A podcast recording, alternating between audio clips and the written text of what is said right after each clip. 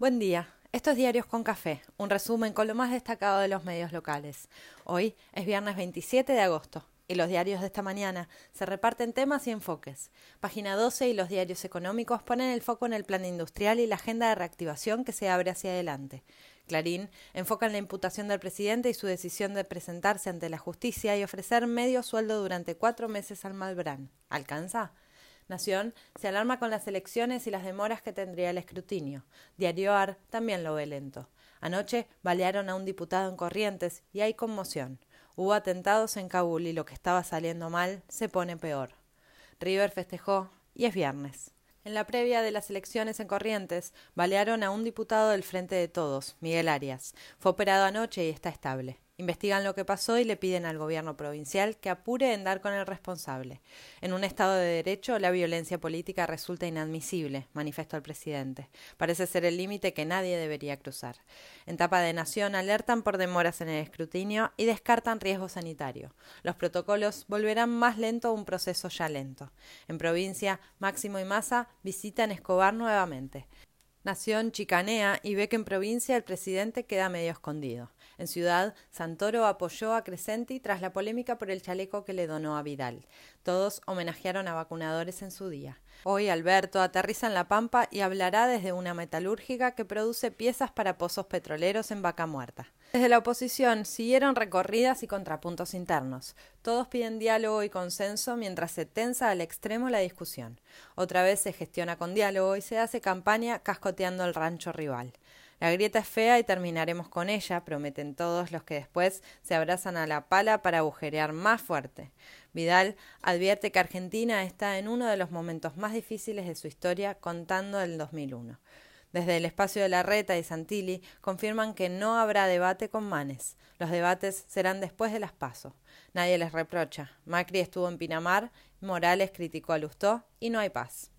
El presidente se presentó a la justicia sin representación de ningún abogado, como un hombre común. Ofreció la mitad de su sueldo durante cuatro meses y pidió ser sobreseído por la falta de delito.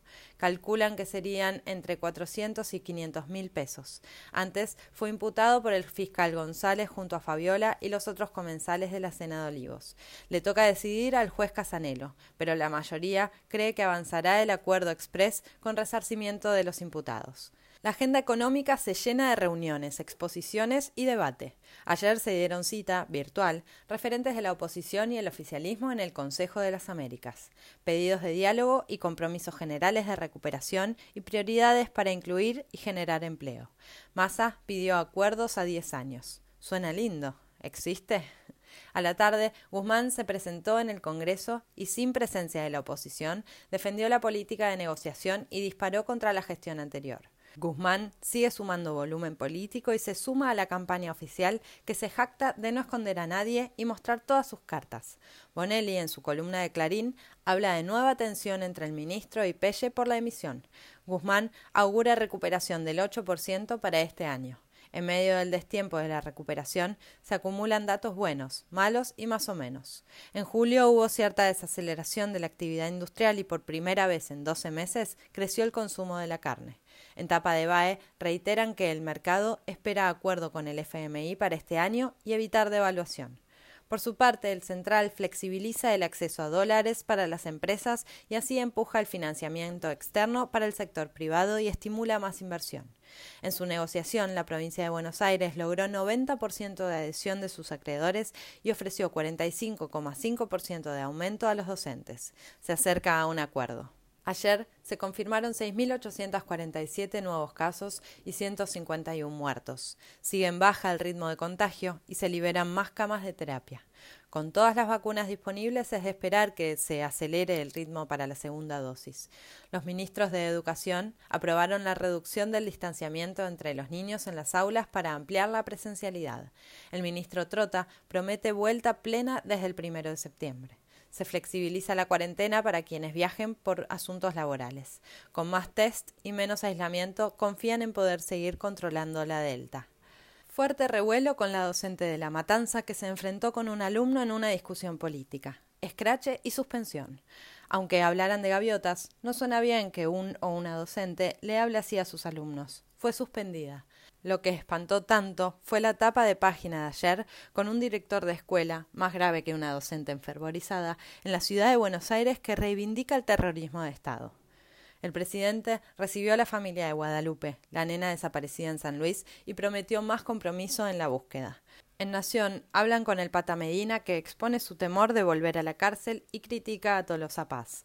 Agradece la candidata oficial.